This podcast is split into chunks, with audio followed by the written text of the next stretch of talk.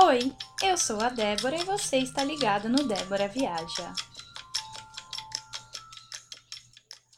A historinha de hoje começa nas ruas de Queenstown, uma das cidades mais lindas que eu já vi.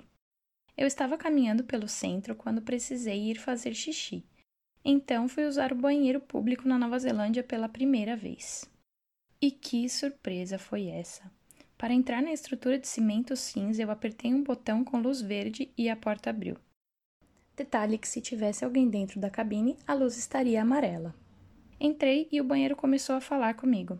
Eu não entendi um A, porque meu inglês ainda era muito fraco e o meu inglês neozelandês estava ainda abaixo disso. Então comecei a acelerar o processo com medo dele estar avisando que iria abrir a porta. De repente, o banheiro foi além e começou a tocar música. Gente, eu só consegui pensar que a musiquinha era para ocultar certos ruídos e não incomodar o amiguinho da cabine ao lado. Chegou a hora de pegar o papel higiênico e. Opa! Novamente um botãozinho para apertar. Chique, né? Eu nunca tinha imaginado um lugar assim. Estava acostumada a usar por muitas vezes os banheiros químicos nas festas da USP ou os banheiros públicos que encontro aqui por São Paulo, que quase nunca tem papel higiênico. Lavei minhas mãos e saí, apaixonada por toda a tecnologia daquele banheirinho, que na verdade não tinha nada de inho. Era bem grande e ainda tinha um espelho de corpo todo colocado ao lado do vaso sanitário. Além disso, o banheiro estava bem limpinho.